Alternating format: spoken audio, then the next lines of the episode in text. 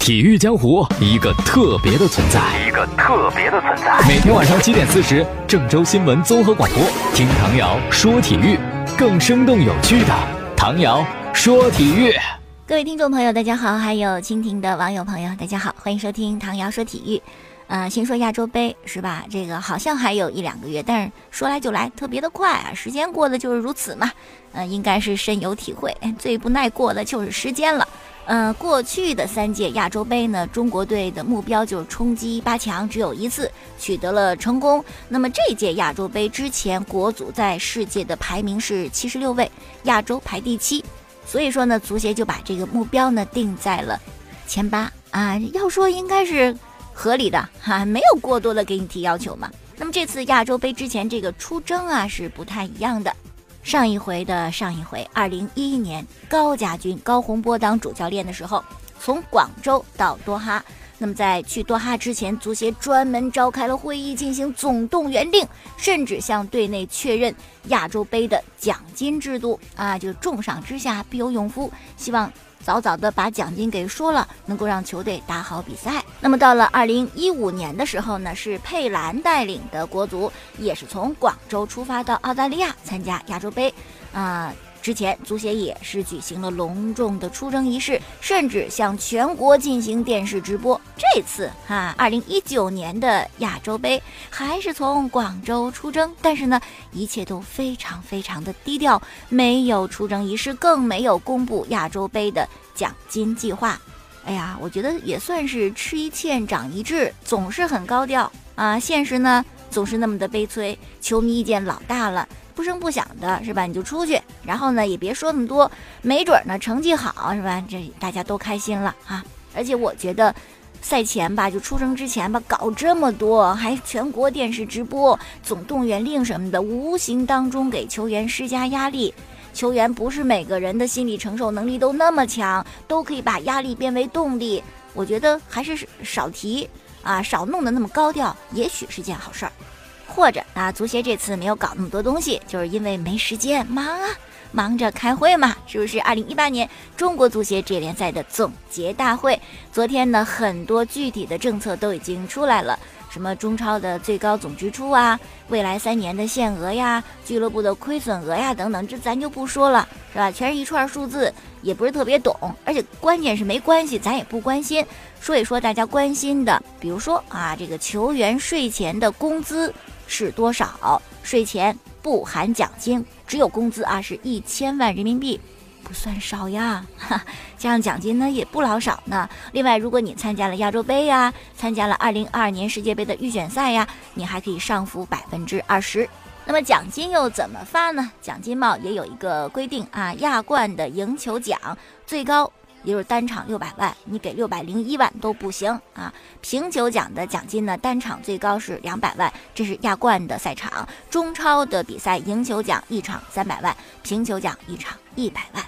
如果是有哪支俱乐部你超出了这个限额，是吧？你支出的太多了，或者你注册的什么都都和标准和要求不符的话，处罚是非常严重的。俱乐部呢会遭遇两个。注册窗口期的引援限制包括内援和外援，就两个转会窗，你是不可以引援的，或者是你引援的人数要相应的减少。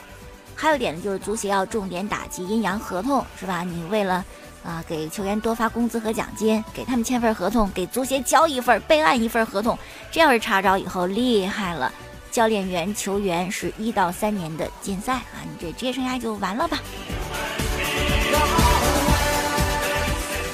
啊，再说这个积分排名规则啊，跟之前啊积分相等，你就要比较相互的积分，净胜球、进球数、预备队成绩相比。明年又增加了计算预备队 U 十九、U 十七、U 十五、U 十四、U 十三梯队的成绩，以后算分。更加的复杂，数学不好就别再算了啊，一准是会弄错的。那么赛季进行当中的排名，足协也做了一些小的改变。如果是积分相同的话呢，就是净胜球多的就排在前边。这个跟欧洲是一样的，以往不是还比较什么相互之间的成绩啊，乱七八糟啊，现在就简单了。呃，另外在会上呢，中国足协还官方报告说，过去的那个二零一八赛季中超的上座率场均二点四一万，远超日本、韩国，排在德甲、英超、西甲、意甲，还有墨西哥超级联赛之后，世界第六位。如果我们的水平也是世界第六位，那就太好了，是吧？还担心。能不能进世界杯？另外就是电视直播呢，覆盖了九十六个国家和地区的二十四亿人口，应该算是名副其实的亚洲第一联赛。但这个只是指范围，并非指水准。好，下面说一个人，就是索尔斯克亚，他是曼联的足球名宿啊，因为长得特别显小，绰号就叫娃娃脸儿，真的是不显老啊。那他成为了曼联队的临时主教练，而由于索尔斯克亚的上任的一段陈年往事就被扒了出来。那是在二零一三年的时候，索尔斯克亚呢还在挪威超级联赛执教。当时啊，据说是想签下吴磊，不过被徐根宝无情的拒绝了。事后呢，徐根宝对吴磊是这么说的：“呃，我想来想去，挪超不适合你，你以后的方向还应该是巴萨。”如今五年过去了。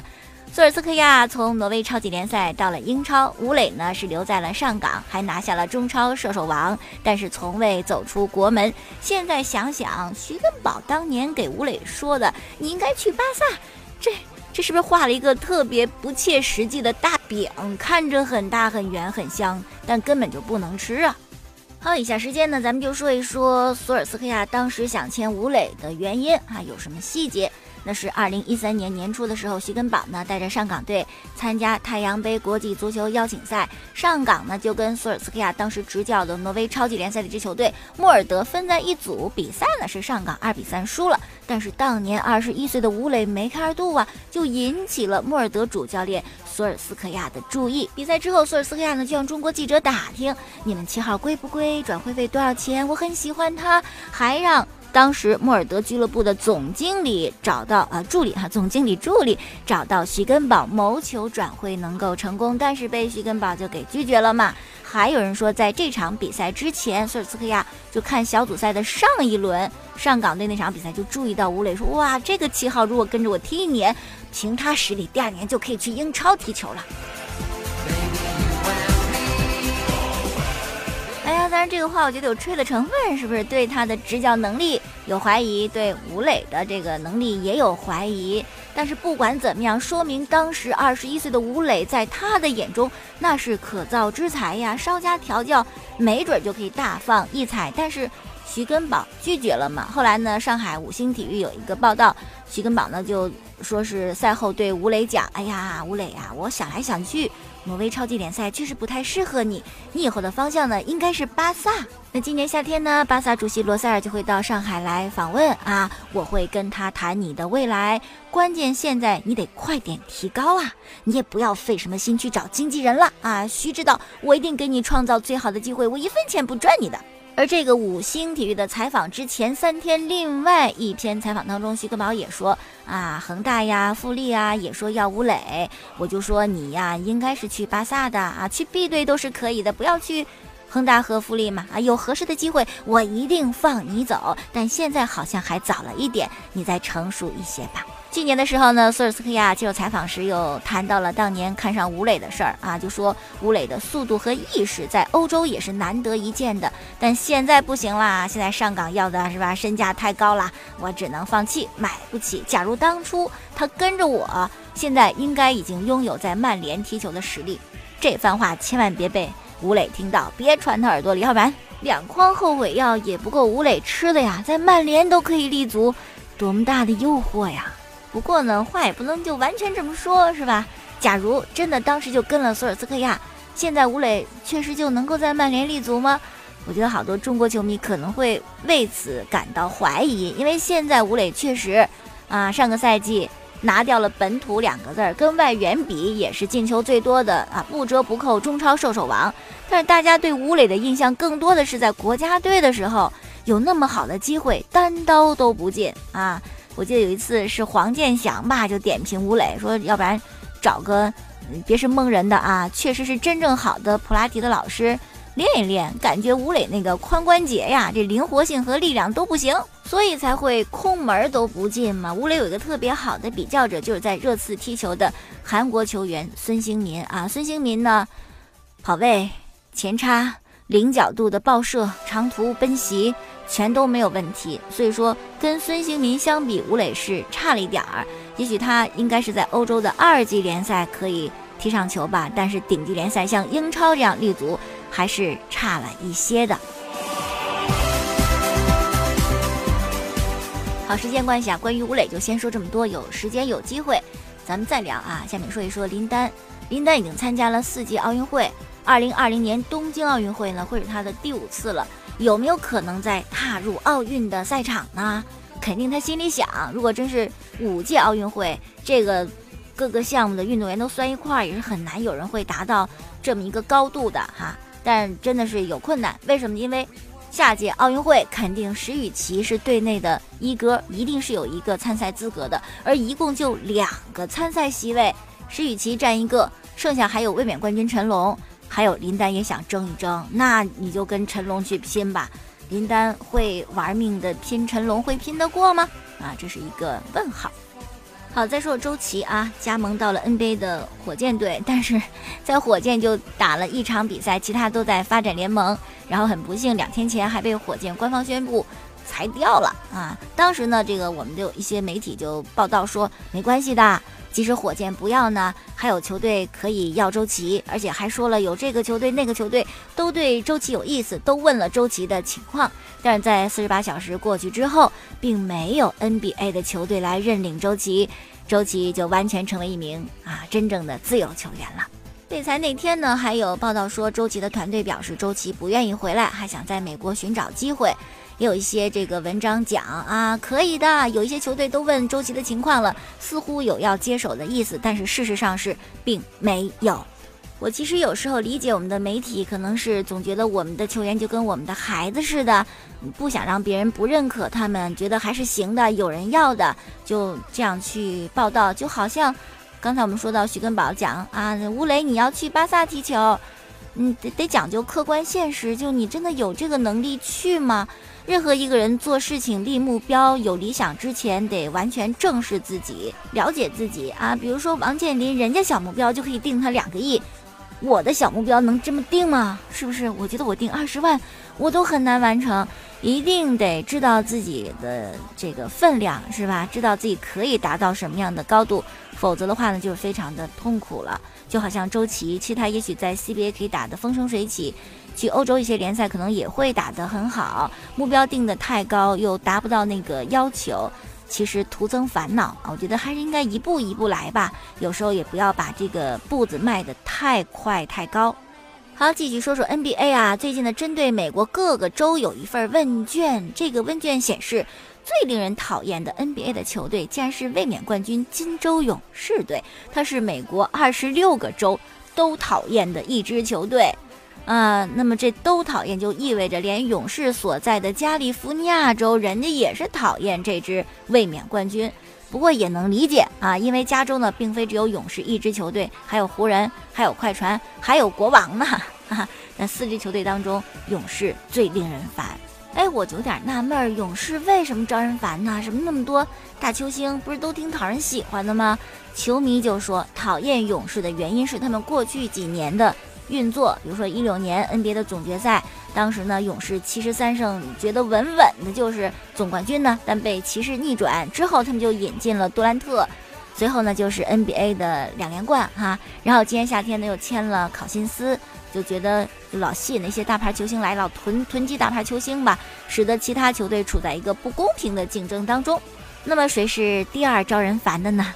湖人呢？紧随勇士之后，是全美十九个州最讨厌的球队。目前不清楚啊，讨厌湖人是不是跟勒布朗詹姆斯的加盟有关系？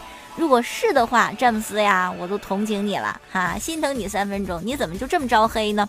凯尔特人呢是排在第三的位置，全美四个州比较讨厌这支球队啊。然后呢，火箭全美五十个州只有一个州是最讨厌火箭的，猜。我相信大家一准能猜到，就是爵士所在的犹他州，啊，也可以理解吧？爵士跟火箭那简直是死敌啊，多次在季后赛碰面，这个恩怨呐是解不开了。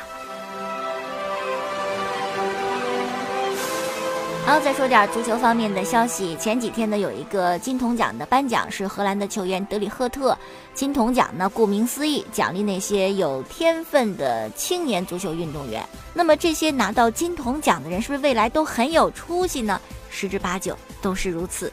我们来念一念，是吧？从零三年开始，范德法特、鲁尼、梅西、法布雷加斯、阿圭罗、安德森、帕托、巴洛特利、格策、伊斯科、博格巴、斯特林、马夏尔、桑切斯、姆巴佩，基本上。你觉得都是大名鼎鼎的了哈，只有两个算是比较惨的，桑切斯以及安德森。桑切斯呢是一六年获得金童奖的，然后他就感受到足球是一项很残酷的运动。当时他是一六年的欧洲杯上表现非常好，看作是未来的足坛一颗闪耀新星。葡萄牙嘛，啊，因为葡萄牙那年获得了欧洲杯的冠军，但是从他拿到金童奖以后，开始没有征兆的急速的下滑，到现在估计谁也不知道他了吧。然后就零八年的安德森，认为是最惨的、最不顺畅的一位金童，他当时呢是从波尔图转会到了曼联，然后就表现差强人意呀。后来又有伤病什么的，就完全就泯然众人矣啊！其他的都不错，当然梅西算是最成功的一个了，因为梅西很强啊，秀木高于林，风必摧之，总有一些对他的微词，比如说啊，他在巴塞罗那，有人就讲你不敢去英超试一试啊，还有人说他是体制内的球员啊，如果没有小罗，梅西就没办法踢球；没有哈维，梅西没办法踢球；没有小白，梅西没办法踢球；没有阿尔维斯，梅西没办法踢球。现在这些人都走了。梅西依然在巴萨踢得很好。本赛季目前西甲的技术统计、进球数、助攻数、任意球的进球数、进球效率、创造机会，还有场均的关键传球、场均的成功盘带，全部西甲第一人啊！所以说，一个人的出色呢，不在乎你怎么说啊，也不是你能说好就好，说不好就不好的。再讲讲曼联，嗯，穆里尼奥算是走了。然后家里那位昨天说了嘛，背锅的走了是吧？就看你们球员的表现了。如果你们还是踢的那样子，说明问题不在主教练，就在你们球员本身呢。球员真的有一些变化，比如说卢卡库，明显的这个赛季哇，体型胖了一圈儿，进球效率肯定因为你的体重和肥胖急速降低嘛。多少场比赛？二十场比赛吧，进六个球，这怎么能够跟卢卡库这个名字相配呢？还有博格巴，昨天也被家里那边给敲打敲打，是吧？都是穆里尼奥一个人的问题吗？表现不好就主教练的事儿吗？有时候你上场踢，你踢的确实不行，失误还那么多，是个主教练他也不能用你啊。所以呢，不要老是这个啊沾沾自喜了。哎，他走了，是不是挺开心的？想想吧。未来怎么去证明自己的身价和实力？说到身价呢，曼联身价最高的球员是桑切斯，他的周薪应该是五十点五万英镑一周啊，拿这么多的钱，但在曼联踢的那是个什么？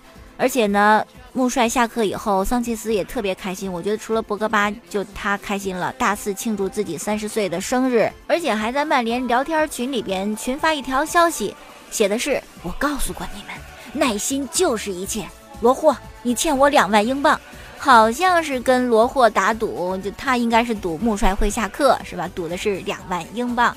我觉得桑切斯有点那个什么，因为当时是穆帅力主让他加盟曼联的，还给了你那么高的薪酬，是不是？但是你发挥不出你应有的实力，不能完全就赖在教练身上，想想自己吧。这些曼联球员都在穆帅离开以后急需证明自己，否则穆帅就真的是背锅了。好了，今天就说到这儿了，感谢大家的收听。过去的节目录音呢是在蜻蜓 FM 上搜索“唐瑶”两个字，找唐瑶说球。每天晚间七点四十，关注郑州新闻综合广播播出本档节目。微信公众号搜索“唐瑶说体育”。明天我们再见。